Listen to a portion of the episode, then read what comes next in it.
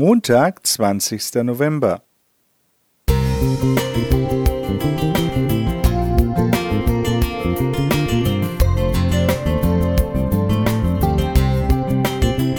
Ein kleiner Lichtblick für den Tag.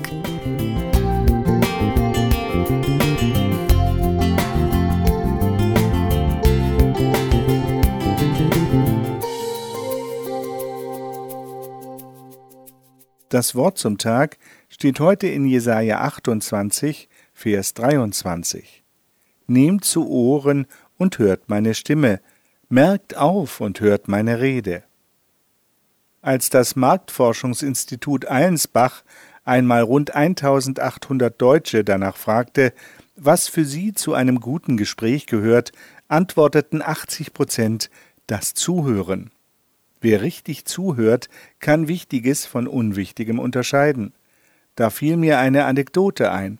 Zwei Freunde gingen an einer stark befahrenen und lauten Straße entlang. Da fragte einer der beiden Hörst du die Grille zirpen? In dem Lärm und Stimmengewirr, erwiderte der andere. Der erstere hatte als Zoologe ein geübtes Ohr für solche Geräusche der Natur. Statt einer Antwort ließ er ein Geldstück fallen. Sofort drehten sich mehrere Leute um. Wir hören nur das, was wir hören wollen, bemerkte er. Auch unser Ohr wird allzu oft von Informationen überschwemmt. Ist es da noch in der Lage, die Stimme Gottes zu hören?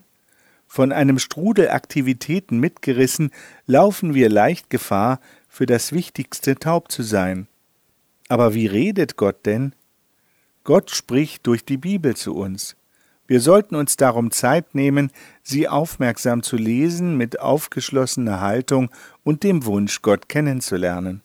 Dann werden wir über das Ergebnis staunen. In erster Linie spricht Gott in der Bibel durch seinen Sohn Jesus Christus zu uns. Er ist Gott und Mensch in einer Person. Sein göttlich vollkommenes Leben und seine Liebe, die stärker ist als der Tod, fordern uns auf, ihm Vertrauen zu schenken und ihn besser kennenzulernen. Jesus enttäuscht keinen von denen, die sich ihm anvertrauen. Gott spricht auch durch die Natur.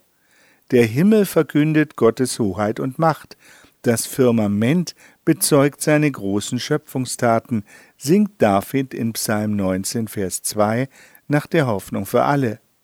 Er spricht durch Musik, durch andere Menschen. Alles, was uns umgibt, ist mit ihm verbunden. Wir müssen nur unsere Ohren und Augen offen halten, um ihn wahrzunehmen. Klaus Schulz Musik